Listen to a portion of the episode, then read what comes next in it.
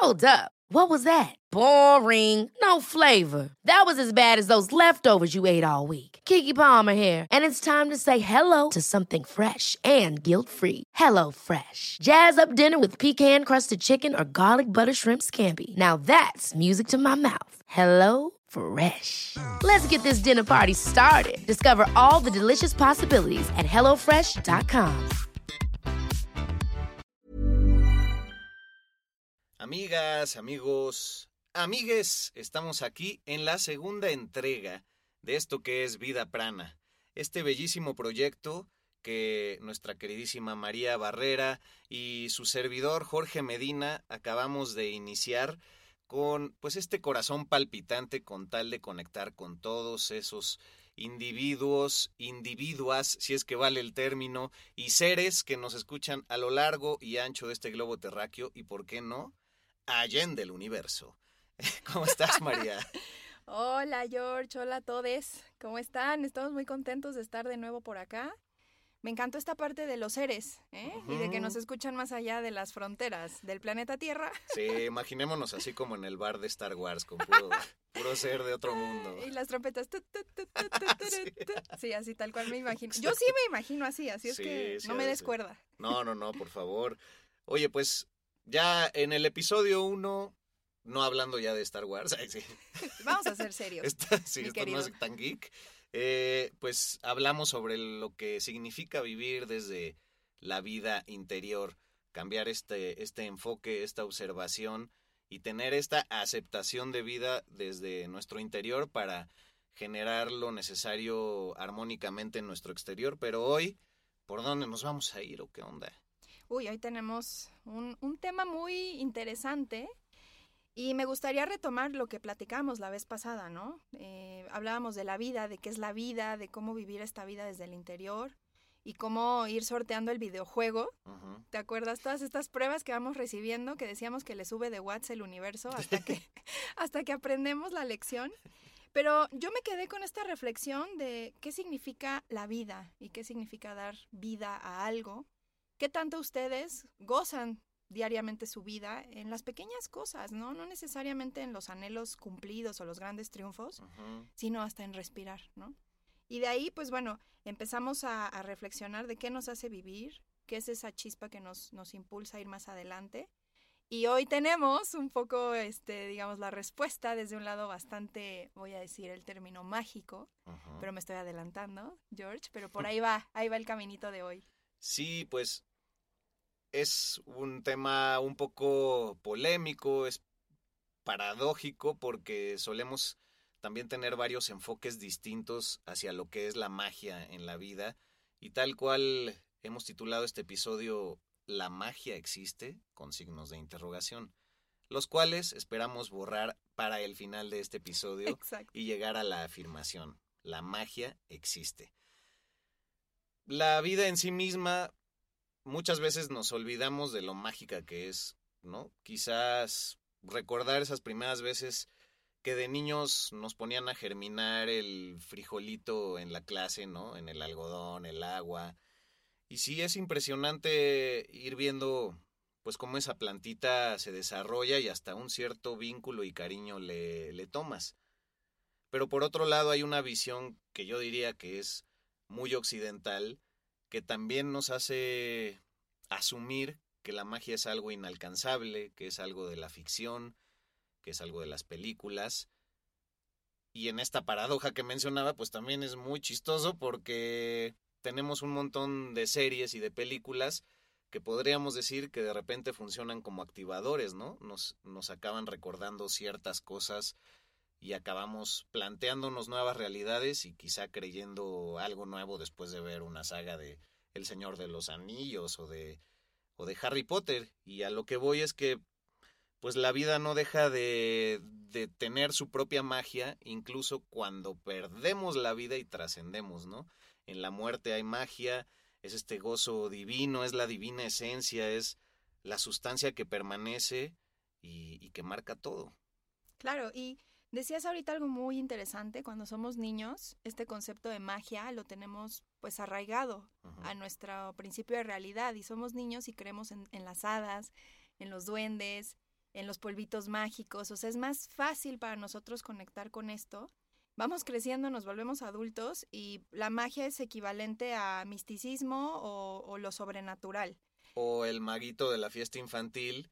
Que, saca cartas. Ajá, y, y, que, y que todo es un engaño a la mente y a la Exacto. vista por la velocidad, entonces también se nos hace creer que la magia es, eh, en cierto modo, engañar al otro. Claro, ¿no? Y yo creo que estas son épocas en donde tenemos que replantearnos qué significa el concepto de la magia. Como la entendemos ahora, en esta época moderna, pues no es como, como se entendían, no sé, en la Edad Media, ¿no? O en donde la magia era parte de la vida cotidiana, la alquimia. Y hoy en día pensamos en magia y es inmediatamente descalificado porque creemos que es charlatanería, ¿no? Exacto. Ahora, la magia, sí, vamos a analizar y, y parte justo de la intención del día de hoy es conversar qué es la magia y desmenuzarlo. Pero en- entremos con el concepto más sencillo de la magia desde, desde lo cotidiano, lo que damos por sentado. Va. El pulso, la respiración, tú decías, ¿no? Tomar agua. O sea, nutrirnos con alimentos, con, con líquido.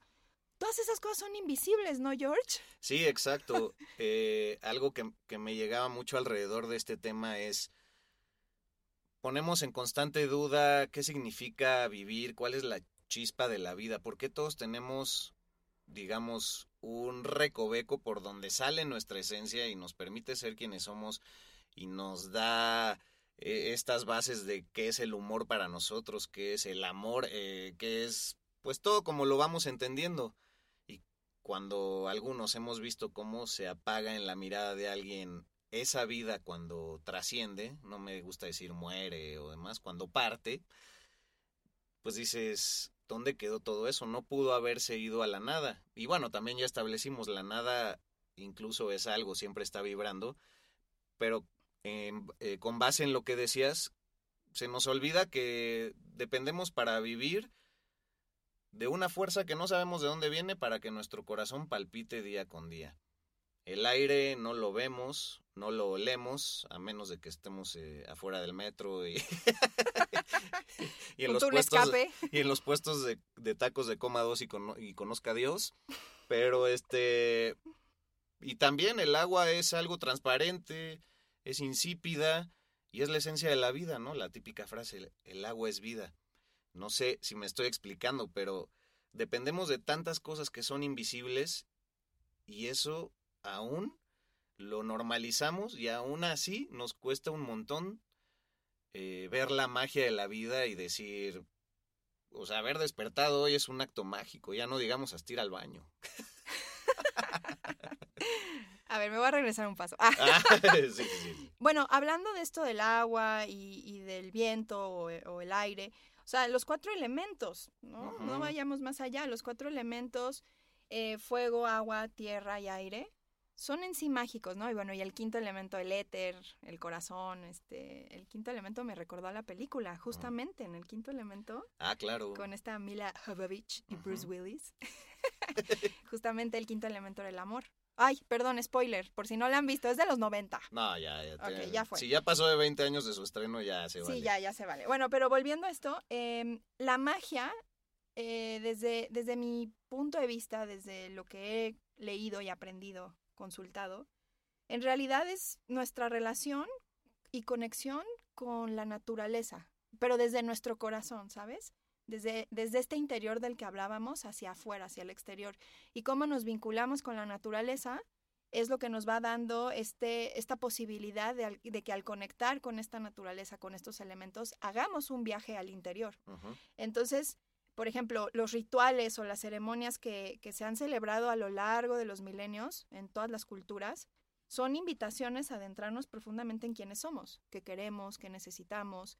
Y a mí me llena de gozo saber que estamos en una época donde está regresando eso, Sí. donde se están volviendo a revivir estas tradiciones, pero ya en una manera eh, un poco más amplia, ¿no? Porque siempre han estado, tal Sí, vez en ciertos grupos socioculturales se mantienen esas tradiciones, por supuesto, pero sí de alguna forma se está abriendo al mundo de una Sí, manera se está asimilando distinto. ¿no? Sí, de una manera más amplia.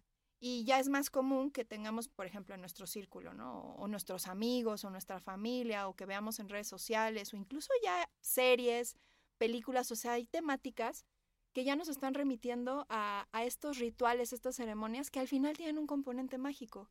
Es nuestra conexión con el ritual, con los elementos que traemos al ritual, que pueden ser plantas, semillas, velas, flores, este, cuarzos, y todo eso son elementos, vamos a entrecomillar, mágicos, que nos permiten viajar hacia adentro. Y la intención de una ceremonia o de un ritual, eh, podemos poner una intención, quiero decir, pero el, el, objetivo final es cómo conectamos con nuestra esencia, cómo, lo que hablábamos la, el episodio pasado, cómo regresamos a nuestro interior. Y desde ahí encontramos nuestra verdad.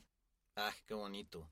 Sí, justo también estaba reflexionando ahora que pues antes era más fácil quizá aceptar la magia por sí misma, porque pues si vivías en medio del bosque o en cualquier planicie, tundra, pues ya el que saliera el sol cada mañana, el que saliera la luna, sus distintas fases, escuchar los ruidos de la noche, del bosque, ver el fuego arder, imagínate lo que ha de haber sido observar el fuego por primera vez. Es decir, éramos más observadores y eso nos hacía creer más en la magia y obviamente le teníamos más respeto y sabíamos que la vida podía depender de muchos factores en los cuales nos sentíamos menores a la naturaleza. Ahora nuestra observación ha mutado, ha cambiado, casi todo está en un, en un monitor, perdón, casi todo está en ver cuatro paredes, casi todo está centrado en un celular, en los mensajes y en las ventanas que, que se abren ahí, que son súper valiosas y que también marca una evolución en nosotros pero esta observación natural la fuimos perdiendo. Y creo que justamente algo como la pandemia, algo tan grande, tan global como esto, nos ha hecho revalorar las conexiones humanas y una salidita a Chapultepec a caminar y ver árboles y hasta abrazarlos. Totalmente. Y pienso que, bueno, nosotros que habitamos en la Ciudad de México y quienes nos escuchan que están en, ciudades, eh, ya sabes, ¿no? Contaminación, ruido, o sea, un estilo de vida muy agitado, se vuelve, yo creo que un recurso fundamental el que podamos conectar con la magia. Porque bien decías tú, digo, quien nos escucha que vive en un bosque, en Tepoztlán, en la playa, o sea, que están en lugares que por definición, o sea, su estilo de vida los lleva. Los sensibiliza. Los sensibiliza, los contacta con este entorno mágico, natural. Pues bueno, más fácil pueden conectar con estos aspectos, ¿no? Y nosotros que estamos aquí en la ciudad y con el confinamiento que mencionabas, pues por supuesto que necesitamos encontrar estas herramientas que nos retornen a esta conexión que, que nos merecemos y que está ahí por derecho divino, está esperándonos. Y entonces esta magia, si este mundo actual es complejo, difícil, está lleno de retos, decepciones, violencia, noticias desagradables que les sugiero que no consuman, paréntesis, porque eso es alimentar a esas energías eh, densas. Pero si todo esto que nos rodea está entre comillas fuera de nuestras manos, luego en otro episodio hablaremos de cómo incluso en un macro nivel sí tenemos una influencia directa, pero vamos a asumir por este momento que, que, está fuera de nosotros. Bueno, ¿qué hacemos nosotros para protegernos y qué hacemos nosotros para conservarnos en nuestro centro? Entonces la magia se convierte en este sistema de creencias eh, a través del cual podemos transformar esas energías negativas propias del, día a día, del estrés, del miedo, de la ansiedad, y la podemos transformar en energía positiva, a través de rituales, a través de eh, rutinas, a través de objetos de poder, talismanes, amuletos, como mencionaba hace rato, los cuarzos, tienen, tienen esta connotación que, y este vínculo que podemos desarrollar con ellos. Y todo, todos estos rituales y todo este estilo de vida que podemos crear desde una ciudad, en nuestra habitación, en nuestra casa, le van agregando significado a nuestra vida cotidiana y nos van ayudando a elevar nuestra frecuencia, que eso es importante para mantenernos en coherencia y en un centro positivo, pero no visto como bueno o malo, sino de una vibración alta, me refiero. Sí, pues muy bonito todo esto que dices y como bien dice la frase, ¿no? Todo depende del cristal con que se mire y si nosotros mismos nos proponemos ir haciendo un cambio pequeño de enfoque, abordar otra perspectiva para entender otra realidad que al final es una realidad que paradójicamente nos está llamando porque la queremos entender, entonces si lo abordamos desde el otro lugar, nos empieza a dar nuevos mensajes. Generalmente nos sentimos cómodos haciendo las cosas desde la banquita y desde el escritorio donde ya las vimos, ya las vivimos, ya las escribimos, ya lo platicamos. Te sientas en la banquita de al lado, hablas con la persona con la que piensas que jamás hablarías y empiezan a suceder cosas, ¿no? Entonces, esta es la magia a la que nos referimos, a que la esencia empieza a hablarte. La magia que por supuesto también está en el mundo onírico, que los sueños son este reflejo con nuestro espejo y a la vez es un montón de, yo diría, realidades sutiles, que sumándolo a lo que decíamos del aire, el agua y demás, pues como nuestro, nuestro mundo eh, dormidos puede sustentar tanto de nuestro mundo en la vigilia, ¿no? Oye, me encanta como esta dialéctica que estamos armando, en donde está la magia desde el ritual, ¿no? La magia histórica, la magia, eh, pues, de la tradición.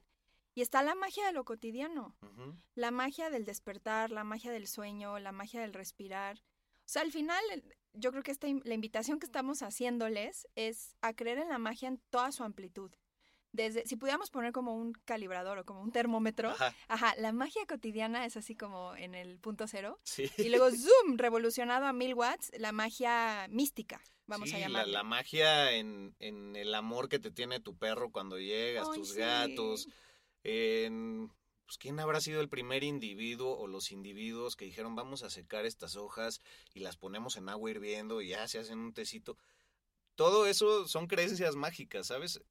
Los científicos incluso tienen, deben de tener una hipótesis hacia la que van y es una creencia mágica esperando resultados. Casi siempre la sorpresa acaba siendo igual o más mágica, pero es probar y hacer y moverle y, jalarle para ver qué resultado eh, va a ser y acaba siendo un hopus pocus, hocus pocus, siempre lo digo mal, mi dislexia, perdón.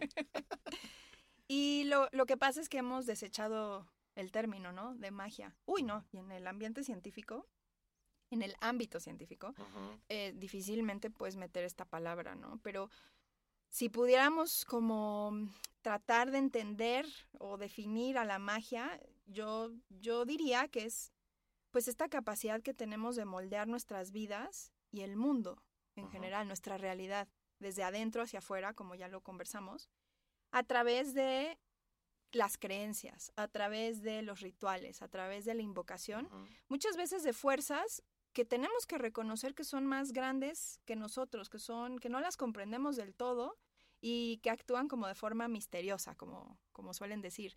Y estas fuerzas que están más allá, eh, pues en la tradición nativoamericana, pues es el gran misterio. Hay un gran misterio, está el gran misterio, eh, que es algo que no podemos explicar, que es una fuerza mayor que nosotros, pero estamos conectados finalmente. Entonces podemos desde, desde, nuestra, desde nuestra óptica y, y la elección, si elegimos estar conectados a esta magia, se empiezan a desdoblar cosas en lo cotidiano impresionantes. Y voy a hacer una referencia a una película súper palomera. Por favor. O sea, no sé si la estoy recomendando o no. The Notebook. Se, llama... se llama Skeleton Key, que creo que en español es llave maestra, con esta chava Kate Hudson. Ah, no Es una peli que sucede, sin spoilers, no se preocupen, eh, que sucede en eh, Nueva Orleans. Ay, ah. lapsus. Se, sucede en Nueva Orleans. Y pues bueno, Nueva Orleans, ¿tú has ido a Nueva Orleans? No, me Ay, encantaría. Yo tengo muchísimas ganas de ir, aunque me iría con 20 amuletos y 50 protecciones. ya hablando, una energía muy ya poniéndome muy mística. No, sí. he escuchado unas cosas y pues también había plantíos de, esclavos, o sea, una energía muy densa, pero también mucha magia, ¿no?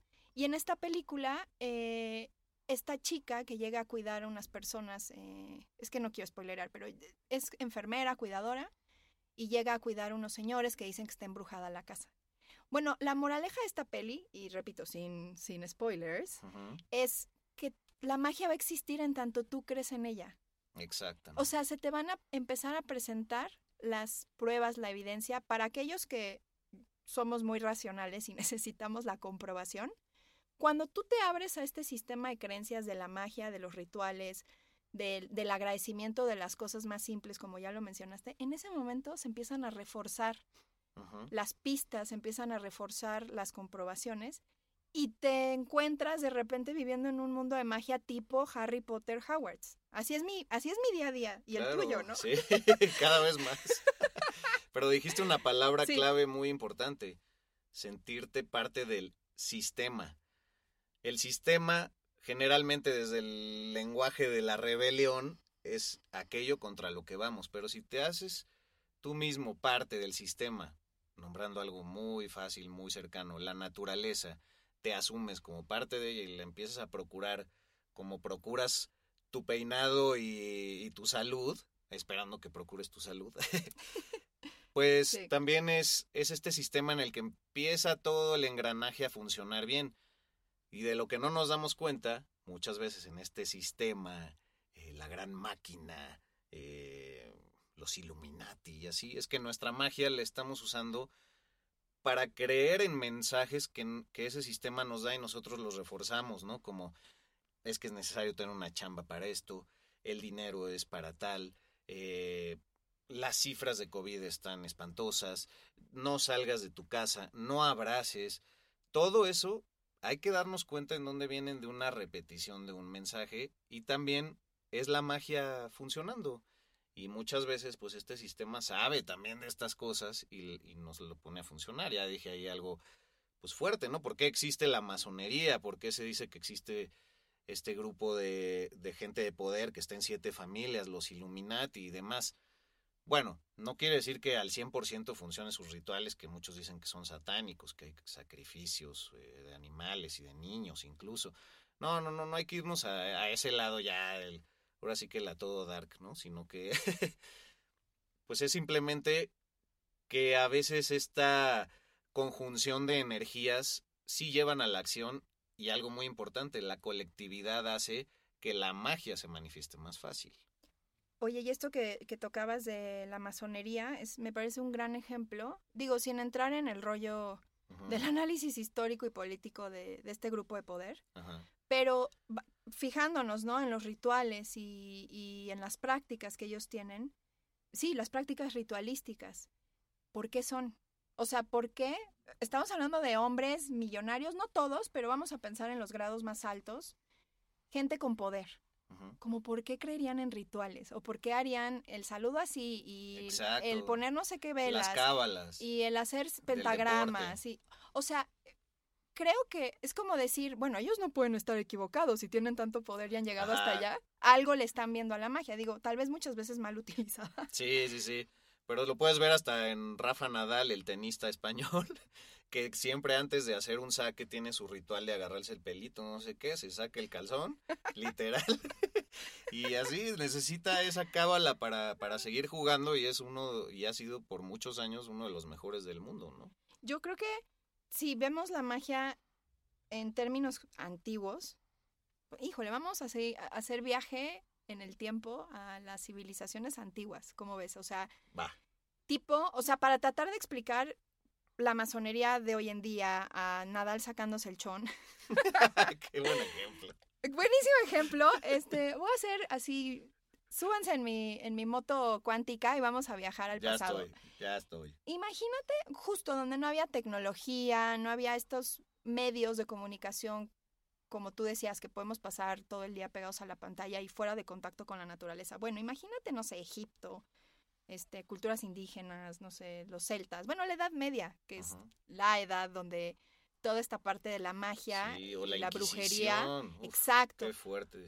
Bueno, es que lo que pasa es que justo en esta época, muchos ya lo deben de saber, ¿no? O sea, la mujer que se queda en casa, que está en contacto con las plantas, que está en contacto con, sí, con la naturaleza, y esta mujer pues conectada con la herbolaria y la sanación a través de, este contacto, pues sí, claro, la Edad Media, en algún momento, tú hablas de la Inquisición, en algún momento estas mujeres que empiezan a adquirir este poder, por ser sanadoras, por ser las primeras médicas, anatomistas, o sea, sin título, pero finalmente eran las que hacían los partos, los abortos, enfermería, este, las hierbas medicinales. Magia. Y, se vuelven un riesgo. Exacto. Y bueno, de hecho antes mm, se les llamaban mujeres sabias, ¿no? Eran las mujeres sabias, que tiene pues esta connotación eh, de respeto, pero pues finalmente ante, ante la iglesia pues representa un peligro por el poder que estaban adquiriendo y pues ya ahí fueron desacreditadas, llamadas brujas o charlatanas. Pero como tú dices, finalmente eh, se, se agarró la iglesia de decir, es que la magia es satánica. ¿no? Es que estas son servidoras de Satán. Y entonces ahí empezó toda esta cacería, toda esta quema, todo esto. Que también quemaban hombres. De hecho, quemaban bastantes hombres. Esto, Ah, sí, sí, sí. No, y, no sé si lo sabían. y, Sí. y también qué ironía, ¿no? Eh, no creemos en la magia que ellas ejercen, pero creemos en Satán y en su magia, como no entiendo. Pero bueno, sí, sí, sí. eso es paradójico también. Pues sí es paradójico. O sea, creo que al final, hoy en día, sí está este interés de conectar con la magia. Tal vez nos acercamos, o quienes se acercan a la magia se acercan con respeto. Bueno, quisiera pensar que es respeto, o tal vez desconfianza sería mejor la palabra. ¿no? Por esta connotación que años y siglos de la iglesia vinculando a la magia con prácticas oscuras, por, por supuesto ahorita estamos hablando de esto y la gente está diciendo, ¡ay, qué miedo hacer un pentagrama! Sí, sí, sí. ¡Qué miedo hacer un-". Bueno, yo, yo me vi en ese lugar hace años cuando hice mi, dibujé un pentagrama, o tengo un pentagrama en mi casa, Ajá. y claro, hay formas de utilizar el pentagrama, ¿no? O sea, de- en la luz o en la oscuridad, pero como yo me acerqué en ese entonces fue con, con desconfianza, la verdad. Sí, lo dudas. Es que Sí, entre la duda y la culpa también son estas programaciones un poco que nos han dado hacia la magia negativa. y las películas, ¿no? O sea, donde dibujan una chava dentro de un pentagrama y todos ahí como exorcizándola. O otro símbolo que también era de mucha luz eh, para la cultura budista y para las culturas de la India, que es la esvástica nazi, y que apropiándosela a los alemanes, sabiendo también que era un símbolo de activación, que bueno, hay muchas muchas teorías de conspiración que señalan que los que los nazis fueron también gente que jugaba con la magia para pues fortalecer el supuesto poder ario y, y como la esvástica ahora es, no, no, no, ni te atrevas a ponerla de adorno en algún lugar, o vas a un templo budista en algún otro país y tienes la suerte, lo ves y dices, no, qué pedo, o sea, sabes más la connotación nazi que, que esta, ¿no? Pero, pe- perdón el paréntesis, pero sí es muy importante. No, de hecho está, está increíble esto que dices. O sea, los símbolos tienen un poder muy, muy grande, ¿no? Tanto para bien como para mal. Yo creo que debemos de acercarnos a los símbolos, debemos de acercarnos a estos recursos gráficos eh, desde un lugar, yo decía hace rato respeto, sí, es desde el respeto y confianza, no desconfiar. Si necesitan eh, a alguien que los guíe de cómo utilizarlos, eso es totalmente bienvenido, Ajá. porque nadie nos enseñó. ¿Quién nos enseñó? O sea, en la primaria, en la... No, no, a menos que tengan papás que se dediquen a, a temas espirituales, de conciencia, Sí, yogis, terapéuticos. Pero fuera de eso, nadie nos enseñó. Pero hay ahorita un despertar. Y hay un término que leí hace poco en internet que me gustó muchísimo. Está este despertar de los witchfluencers. sí. Uy, todo el fenómeno de, de la astrología, sí, los, Sí. los maguillos ahí, este, pues dando los, los horóscopos. Sí, o sea, está, está este auge de la magia. ¿No? Están las witchfluencers. Qué bueno. Este, está buenísimo. Pues sí, son, somos, la, la verdad, y hablo por mí, mi grupo de, de amigas y de amigos, El aquelarre. el sabroso. aquelarre, estamos pues tratando de compartir estas herramientas de una manera sencilla a los otros. O sea, tú entras Ujú. a mis redes sociales y yo comparto mis rituales y explico cómo hacerlos, ¿no? Y entonces, al final creo que de eso se trata, de compartir la magia y guiar a aquellos que quieren entrarle, pero tienen miedo. ¿Por qué? Pues por los programas que tú dices. Pues nos, ha- nos han estado metiendo películas, libros, creencias de que esto es malo, de No, que esto es pues oscuro. Jesús es, era un ser poderoso, este, todas las atribuciones que ya sabemos, pero acabó en la cruz. Cuidado, ¿no? Híjole, bueno, y eso de Jesús No, sí, otro eh, temazo. es otro temazo. El Voy a abrir maestro. un, un pequeño paréntesis, eh, sin entrar en lo religioso. Y yo mi resistencia a Jesús venía porque me, me quisieron inculcar desde niña.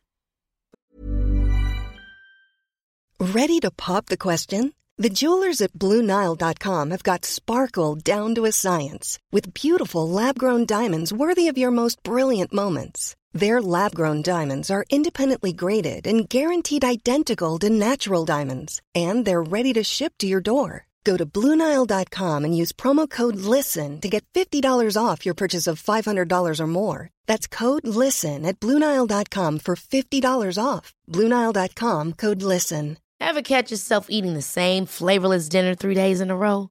Dreaming of something better? Well, HelloFresh is your guilt-free dream come true, baby. It's me, Kiki Palmer.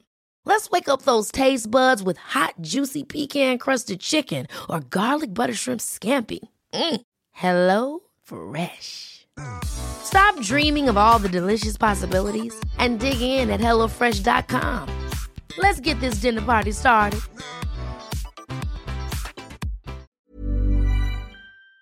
Pues eh, la iglesia puesta como esta doctrina, ¿no? En la que yo tenía que creer. Y yo entraba a la iglesia y veía a Jesús en la cruz y decía, ¿pero por qué? Ajá. Recordarlo ahí. Y el Y- Via Crucis, ¿no? A muchos cuadros de, de todo el proceso del Via Crucis.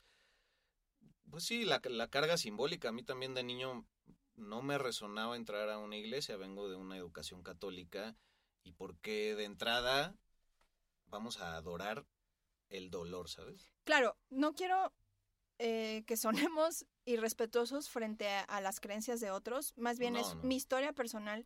Cuando yo conecté con Jesús como maestro, fue recientemente, fue hace dos, tres años, a través de un curso en donde justo entendíamos cómo Jesús llevaba su conocimiento, su magia, la compartía con sus seguidores, ¿no? Con, con los que Claro. estaban cerca de él y cómo María Magdalena, que ah, bueno, bueno, yo creo que esto ya muchos lo han escuchado, que no era la prostituta que pintó la iglesia. No, al contrario, María Magdalena era una iniciada de la casa de Isis, de la Escuela de los Misterios de Egipto, que fue eh, iniciada en el sentido de preparada a través de rituales, activaciones, para acompañar a Jesús, para hacer su complemento, su sostén y ella también aportar su propia magia.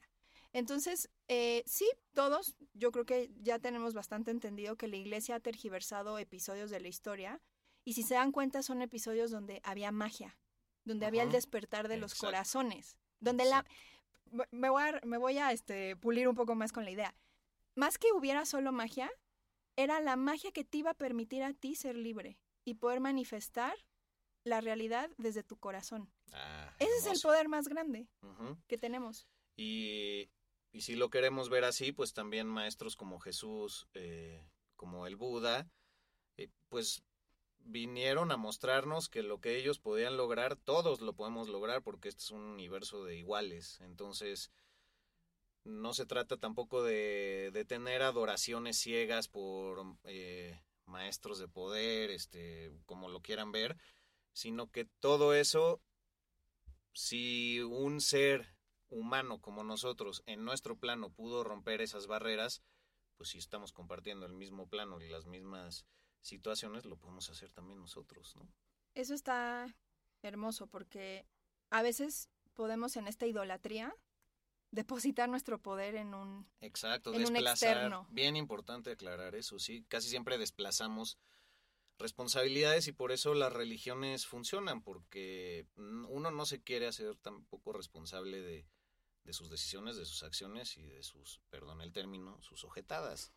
Entonces, pues como dicen, ¿no? De repente, a Dios rogando y con el mazo dando, o sea, pues no. Sí, claro. te lavas ahí, o sea.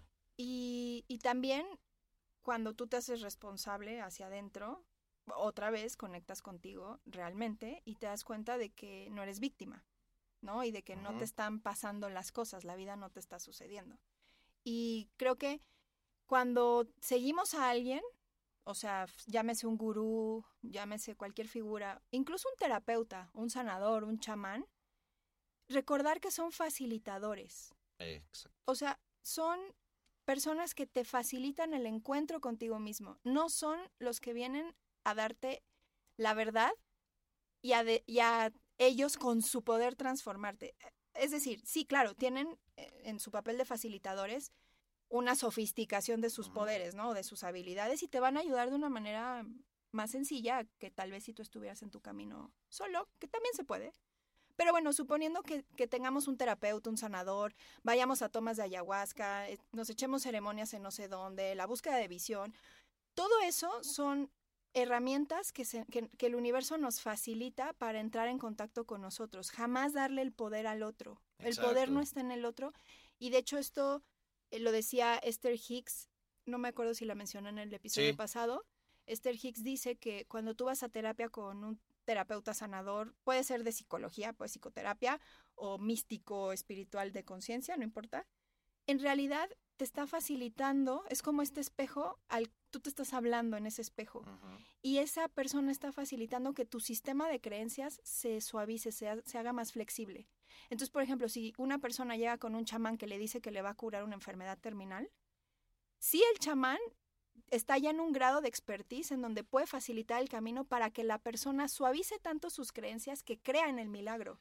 ¿Me entiendes? O Sí, sea, pero sin la, sin la creencia de la persona es, es casi imposible que suceda. vuelvo a lo mismo, Ajá. todos son las creencias. Entonces el chamán, como Pachita, y si quieres ahorita cuéntanos de tu perspectiva de Pachita, pero si Pachita, claro, hacía cirugías cósmicas impresionantes, ¿no? Pero su simple presencia, eh, digamos que modificaba y reprogramaba el sistema de creencias de las personas. Y tú imagínate yendo con Pachita, dime si no vas a decir, claro, esta me va a curar todo lo que yo traiga. Sí, sí, usando las manos operaba en, en grandes rasgos. Sí me explico, ¿no? O sea, esta persona exterior te funciona como un reflejo para reprogramar y hacer más sencillo este sistema de creencias y que tú mismo sanes. Sí, lo, lo explicaste perfectamente. Me encanta el rollo de facilitadores y tal cual te, te llevan al flojito y cooperando. O sea, como ya sabes que hay cosas que, que como que subrayan su labor y la justifican, pues confías más. En cambio,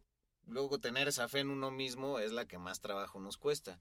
Y de, y de estos gurús y demás que decías, pues sí, hay que tener focos rojos con esa gente que se vende como iluminada, como yo puedo ver algo que tú no ves y claro, mucho dolor en tu familia, ¿verdad? Sí, sí lo siento. O sea, no dudo y claro, muchos podemos sentir esas cosas, pero no puedes ejercer ese poder en el en el otro tan fácilmente y está este concepto tan delicado que se llama el ego espiritual, entonces luego hay gente muy conectada que también pues le encanta tener discípulos y recibir donativos y y no digo que lo hagan conscientemente, pero te empiezas a cegar, te empieza a ganar un poco el ego y, y son caminos en los que uno tiene que acompañar y tienes el derecho de caminar a la par de ese gurú. No tienes por qué ir atrás y levantándole las túnicas, o sea, no. Y está bien acercarnos a maestros, a guías. Digo, no podría yo decir lo contrario porque No, yo lo he hecho. Sí, no, y, y nos ha cambiado la vida y hay gente que te marca y que estás totalmente agradecido, pero porque se acaba viendo como un acto de amor súper profundo, ¿no? Sí, sí, sí. Y por eso mencionaba el concepto de, de facilitadores. Te están facilitando la apertura de tu camino. No es que te estén con su poder este, resolviendo cosas que tú no podrías. El poder está en nosotros. Y hay un concepto en pedagogía que se llama andamiaje, que es como los andamios, ¿no? Que, con los que limpian, no sé, los vidrios de los edificios. Ajá. Y el andamiaje es este concepto en pedagogía donde alguien que está más avanzado en conocimiento, como podría ser en un salón de clases, a este chavito, vamos a poner el ejemplo, lo sientan cerca de quienes tienen un nivel menor. Pero no tan abajo que se frustren los de nivel bajo, sino como un nivelcito así, pasito abajo, para que hagan esta upgrade, que hagan Sí. este salto sea tu escalerita. eh, de escalera. Entonces, si vemos a, con todo respeto y honrando el camino de nuestros maestros, de nuestros guías, de los gurús, si los vemos como esta posibilidad de, de un trabajo de andamiaje, en donde ellos nos están transmitiendo información, conocimiento, para que nosotros recordemos nuestro poder, Ajá. no lo obtengamos, porque ese ya es nuestro, Exacto. sino que recordemos que somos hacedores y todopoderosos en esta realidad. Entonces, desde ese lugar, no perdemos nuestro poder frente a cursos, talleres, meditaciones, de cómo le hace él, yo no puedo. ¿no? No, Y- espérate, todavía falta el nivel 3. Serían nada más 6.500 dólares. No, fíjate, güey. Y es poco a poco. O sea, Sí, yo, sí, sí, no. nosotros podemos Despacio. llegar a esto, a concluir esto, a mencionar todo esto, pues ya después de un caminito este empedrado y de... Los raspones y, Sí. y las operaciones a corazón abierto, ¿cómo que no? No, pero digo, a mí me ayudó mucho como cambiar este paradigma de dónde está mi poder. Eh. Por ejemplo, cuando empecé a estudiar medicina china, que eso es otro punto que es interesante. como- Temazo, sí. Sí, porque eh, medicina china, medicina oriental, pues esta visión es bastante desacreditada en, en Occidente, ¿no? Porque justo se ve como el hocus pocus como que es mágico, ¿no? Te vas a tomar unos chochitos, te van a poner unas agujitas, unos imanes y ya te curaron de artritis. Sí, la ciencia misma dice, no, eso es placebo. Claro, y entonces, porque se piensa que, que es un pensamiento mágico, o sea, es un pensamiento, o sea, es un sistema de creencias que no empata con los programas de Occidente, los que tenemos aquí. Exacto. Y muchas veces cuando alguien se cura con medicina china, y revisen ustedes si, si tienen algún caso de alguien cercano, si ustedes alguna vez han pensado que esa persona se curó eh, por el efecto placebo o porque fue coincidencia o por accidente. Seguro, yo hace años eso pensaba en la medicina china. Y justo yo como psicóloga le metía como justificaciones de seguro, como el placebo, la persona creyó y depositó todas sus creencias en que se iba a curar, que al final el efecto placebo pues también es magia, es tu sistema de creencias logrando un objetivo. Sí, es abriéndote una, una puerta a, la nada, digamos, a una pared, ¿no? Eh, me encanta cómo se está desenvolviendo el tema y, y creo que ya para cerrar un poco este enfoque, pues sí, justamente los gurús, los chamanes, los maestros, los guías, tienen que ser el reflejo perfecto de como cuando vas a hacer un senderismo, un bosque, vas a conocer una montaña, y tienes que ir siguiendo a la persona que ya ubica el camino, que ya sabe eh, leer un poco los trechos, que sabe qué montaña es cuál, y eso lo vas asimilando conforme vas con esa persona, pero pues tampoco lo llevas cargando en hombros y este y él come y tú no, ¿no? O sea, entonces creo que es el, el símbolo perfecto y que nos lleva también a que para entender la magia del universo hay que empezar a ver eh, lo general para entender lo particular, ¿no? Los, hay que empezar a entender cómo funciona la naturaleza. Estoy leyendo un libro maravilloso que se llama La vida secreta de los árboles, eh, que lo escribió un guardabosques, perdón, no tengo el nombre fresco ahorita, pero si buscan ese nombre del libro lo van a encontrar. Y desde las primeras páginas te enseña cosas que a mí me hubiera encantado saber desde niño, cómo es que los árboles, a través de las raíces, sí sabemos que se comunican, pero también se comparten eh, nutrientes y hay jerarquías entre los árboles y los árboles tienen conciencia, los árboles sienten las presencias de los seres que están alrededor, los, los árboles solo toman el sol necesario con sus copas que necesitan y no le roban la luz a los árboles más pequeños, emiten olores para defenderse, y así procuran el equilibrio cuando están siendo atacados por una plaga, por una oruga. Hay ciertos olores, por ejemplo, que despiden y que llegan las, las avispas a depositar huevecillos en las orugas y entonces ya cuando nacen se empiezan a comer las orugas y así se alcanza el equilibrio.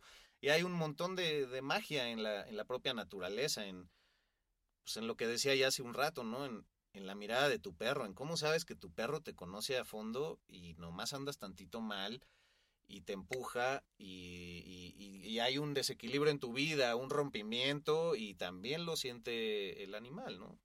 Y hablando de animales y plantas y el poder que tenemos nosotros, como para ligar este, este concepto de la naturaleza y de nuestro cuerpo, pues, y voy a hacer alusión al nombre del podcast, o sea, el prana es este aire vital o esta fuerza vital que es el tejido del que está hecho todo toda la realidad. En China lo conocen como chi.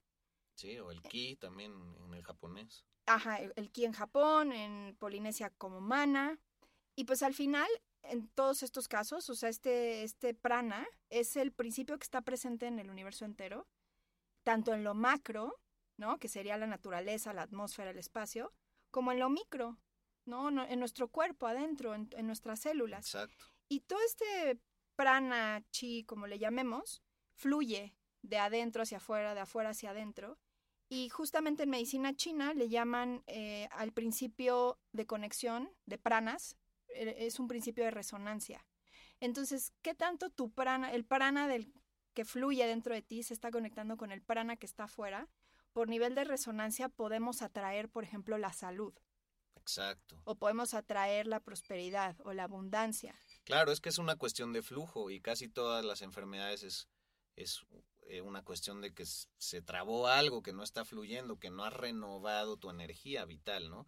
En las artes marciales es increíble cuando empiezas a mover el, el chi o el ki mediante, no sé, yo practico aikido o el tai chi, dices, wow, cómo movimientos tan sutiles me cargan la pila de inmediato, ¿no? Y entras en una armonía con el entorno y con tus compañeros y el maestro indescifrable, bueno, más bien indescriptible. Oye, tengo una anécdota de mi primera clase de Tai Chi. Estoy ahí en la clase y está el maestro, este, diciéndonos que movamos una pelotita de energía con las manos, Ajá. ¿no? Y que la hagamos circular a través, o sea, alrededor del Como cuerpo. esfera. Como una esfera, así, la esfera de dragón, dando vueltas alrededor del cuerpo. Y todo el mundo así, súper en su experiencia. Y yo, ¿qué pinche esfera? ¿De qué hablan?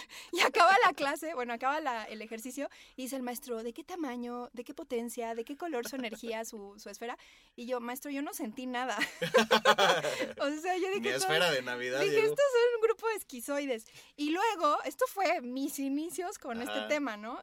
Y volví y volví y empecé cada vez a sentir más la esferita de energía Ajá. hasta que, bueno, a la fecha siento la energía ya de una manera más sensible, porque decíamos en el episodio pasado, este toma disciplina y pues es gi- gimnasia energética, el empezar a agudizar nuestros sentidos psíquicos.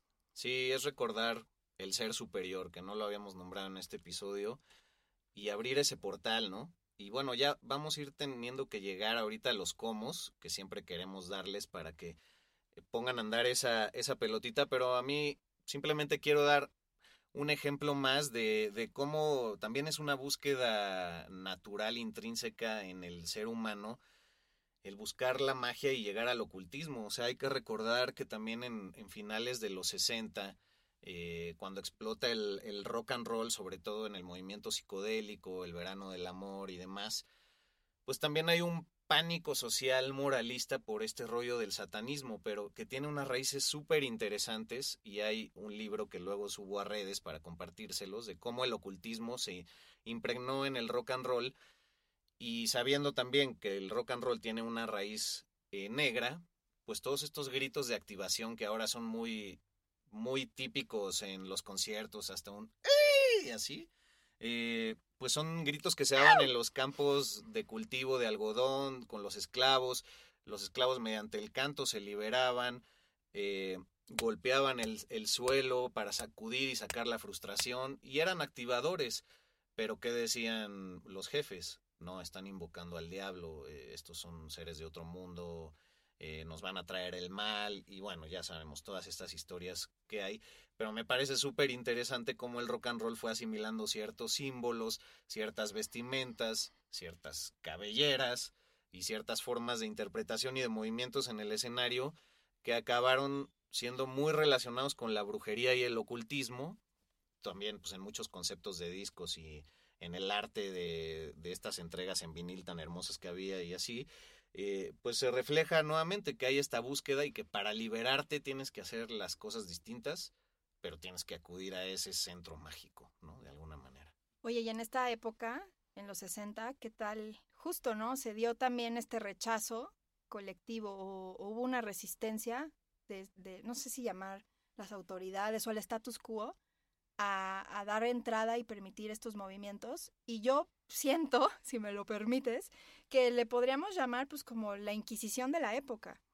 ¿no? Y creo que esto se va repitiendo a lo largo de la historia, momentos donde, donde hay algo diferente, donde hay algo que conecta con un sentido de vida distinto al... al- Ajá. Y que Del nos momento. volvemos que nos volvemos perseguidores de eso, ¿no? Como es Sí. diferente, lo perseguimos, como ahorita alguien que no está vacunado, ¿no? Cosas así. ¿Cuál es la inquisición de nuestra época? Es una pregunta interesante. ¿no? Claro, o como fue en su momento, pues, con los judíos en la guerra mundial, o sea, pero claro, en el momento hay una miopía histórica del momento, Y creo la que se le llama el zeitgeist, Ajá, y la magia de la colectividad de la que hablamos. y en el momento no, no vemos, ¿no? No podemos tener la claridad de que estamos en un estado persecutorio. La sensatez. No, mira, o sea, ahora sí que no es por decir que estamos güeyes, estamos medio güeyes, no, sino que es que las condiciones de óptica, de perspectiva no nos permiten, porque estamos inmersos en el asunto, no podemos ver, no tenemos un comparativo o perspectiva para decir, bueno, lo que estamos haciendo como que va a ser juzgado en un par de décadas. sí. Oye, pero bueno, pasando a los comos, Sí, ya casi tenemos que terminar este episodio, que qué bonito eh, está quedando. No sé, algo está vibrando aquí. siento padre. polvitos mágicos en la espalda, pero bueno, yo, yo tengo un primer como, A ver, ahí te va. échale. O sea, como un primer como para contactar con la magia. Creo que es básico que tengan un altar en su casa. O sea, altar llámese un espacio individual, privado, sagrado de ustedes, donde puedan poner una velita, un Una piedrita cuarcito, que se encontraron en algún lugar que les gustó. sí, la conchita de mar, una objetos, plantita. los que sean, que sean importantes para ustedes. Sí, o sea, no, no, no, no tienen que ser eh, íconos religiosos ni, ni nada en particular. Cosas en, las que ustedes crean y que les rebota algo, así como cuando te haces un tatuaje que, bueno, comúnmente ese debería de ser un poco el objetivo, es que sea como un, un recordatorio constante, ¿no? Y, y que marca etapas importantes de tu vida. Sí, y al final el, el altar es esta extensión de lo sagrado que hay en ti. Entonces, rápidamente, el, hubo una vez en una plática con una maestra hablando de el fin del mundo. Y la pregunta fue, ¿qué harían ustedes si el, si el mundo se estuviera acabando en este momento? ¿A dónde correrían? Y yo respondí a mi altar. Ah, Y, y bueno, no solo yo, varios respondieron eso, ¿no? O sea, se- eh, eh, como que en este extremo de, de cuando las cosas están, uff, Sí, desmoronándose, regresar a ti, ¿qué herramienta tienes para regresar a ti? Te puedes poner a meditar y, o puedes ir a tu altar. O invocar a seres que sabes que rebotan contigo, ¿no? Sí, Resuenan. Sí, resuenan. Eh, pues la otra también es, es importante eh, tener rituales, tener ceremonias, ¿no? Digamos que ir habituándonos a que haya ciertos lugarcitos cerca de nuestra casa que nos gusta ir a leer un libro, eso es importante. Eh, cierta gente a la que podamos acudir con ciertas preguntas, tomar un cafecito filosófico con esa persona como las aquí presentes que siempre, siempre nos van a dar que pensar y, y seguir las fases de, de la luna, ¿no? Eh, observar las estaciones y, y ponerse a observar también a veces yo agregaría a, a los insectos y a, a las aves y su comportamiento y qué están haciendo y para dónde van y cómo que la hormiga lleva la hojita y es parte de 10.000 que ahí van, o sea, Claro, ir más allá de lo obvio, ¿no? Lo que decías que damos por sentado. sí, Eso, pues sí, en el budismo hablan de la contemplación como un estado de conexión profunda con el todo, ¿no?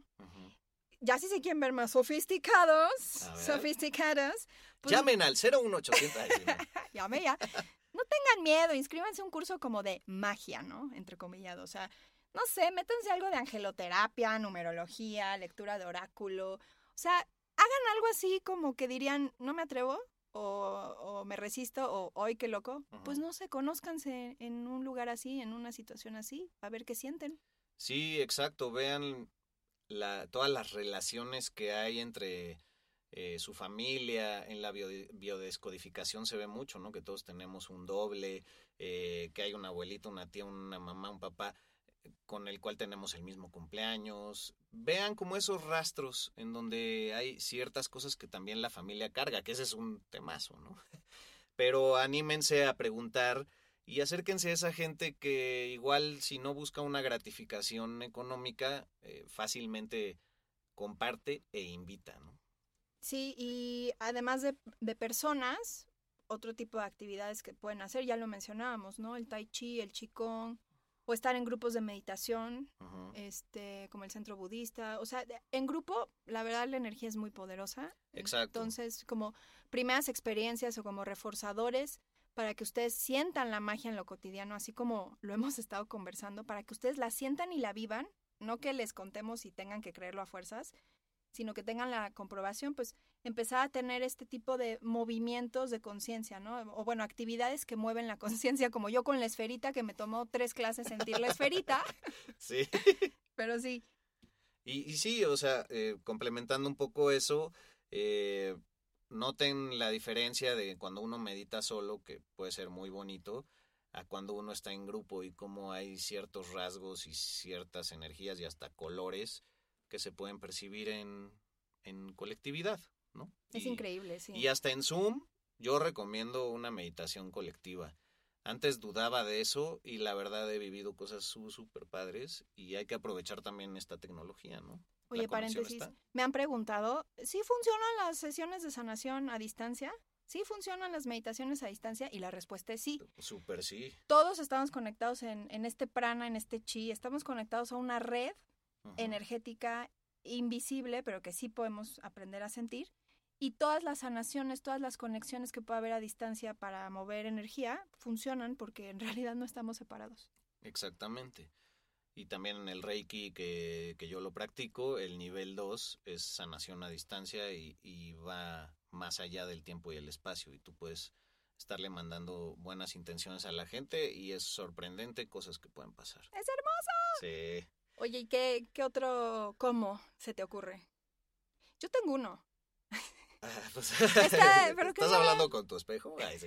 Yo soy tu A espejo. ver, tú María. primero, tú primero. No, échate el que tienes y ahorita te digo otro. Yo, yo recomendaría que vean películas Ah, o claro. libros o, o sea, que consuman material de ciencia ficción, de fantasía y que se pregunten cuando vean, no sé, Harry Potter o las películas de Marvel o las de los Wachowski. Sí, la última de Marvel, la- ¿cómo se llama? Shang-Chi. eh, ay, sí. Está muy buena. Shang-Chi, Shin- Shang-Chi, no sé. Matrix 4 ya lo habíamos dicho. Dune, que viene, no se la pierdan. Sí, ¡Qué sí, bueno, todas estas pelis de ciencia ficción y fantasía, sería bueno que, que las vean con una pregunta detrás, ¿no? Con esta óptica de qué pasaría si esto sí fuera cierto. ¿O o- qué me están tratando de transmitir? Exacto. Y creo que también con- conforme consumimos más de este contenido y menos películas de terror, o sea, nos vamos abriendo más a la posibilidad de una magia favorable en la luz. Sí, hay gente definitivamente metida en las grandes casas productoras y, y demás que también trae este chip y también gust- eh, gusta y busca activar algo en la gente y si no, pues no habría fenómenos tan grandes como Harry Potter y El Señor de los Sí, Anillos y, sí. y un montón de historias de Marvel y de los Wachowski. Y, y bueno, pues al final, en esta cuestión de los libros, pues también buscar información que como lo puede ser el Kibaleón, por ejemplo, que se escribe K Y B grande A L I latina O N. ¡Uy! Ajá. Y es Ahora de los siete iniciados eh, de Egipto. Y bueno, pues conocer cuáles son las bases por las que se guía el universo, que en, que en este caso, si no me equivoco, también son siete, tienen que ver con el género, con la vibración, y para no equivocarme, se los dejo de tarea, en cualquier librería lo encuentran y les vale 50 pesos. Conocer cuál es la información milenaria, información que incluso, no sé, gente como Carl Sagan también compartió en su momento y que, que abre, pues es como abrir un, un nivel nuevo en el, en el videojuego, es como encontrar al, al nuevo castillo en Zelda, o sea, pues todo es un reflejo. ¡Qué hermoso! Pues yo no, estos son mis comos. Eh, la conclusión, mi George. ¿Qué La concluimos? conclusión, Híjole. le quitamos los signos de interrogación Le quitamos. y es la mafia. La mafia. La mafia existe, Bueno, esa también existe. la magia existe. Oh, sí, qué bonito. Oye, perdóname, no lo puedo dejar ir. ¿Qué hubiera dicho Freud de ese lapsus brutus? Pues es que la mafia también existe. Todos llevamos un mafioso dentro. Otra cosa es que si la queremos dejar de vivir. En otro episodio hablaremos de cómo integrar tu ser de oscuridad, tu sombra. No, en serio. Sí, no, no, no, por en favor. serio, pero ¿cómo integramos tu... No, no. La magia existe, ¿no? Y pues la verdad es que no hay vida sin magia. La magia es parte de la vida. Y creer en ella sin resistencias es, es un trabajo, es, es ejercitarnos a, a esa conexión. Ajá. Sobre todo para quienes vivimos en ambientes que no favorecen la conexión con la magia. Como vivir en una ciudad, ¿no? Decíamos. Exacto. Mi conclusión personal también sería, ¿por qué te vas a aferrar a, a tus creencias que ya a ti mismo no te funcionan? O sea, ya sientes que necesitas echarte aceitito en los engranes y aún así te aferras a, no, yo no voy a creer porque eso me da miedo, porque he visto cosas bien feas, porque tenía una tía que era medio bruja y acabó muy mal. No, no, no. Atrévanse a escribir su propia historia y atrévanse a contactar con nosotros. Ya tenemos un Instagram, vida-prana. Y pues bueno, aquí vamos a estar compartiendo con ustedes y cualquier observación, cualquier retroalimentación se agradece, porque como hemos dicho, aquí no hay gurús y todos estamos aprendiendo. Bye bye, un abrazote. Cuídense mucho. Beso cósmico.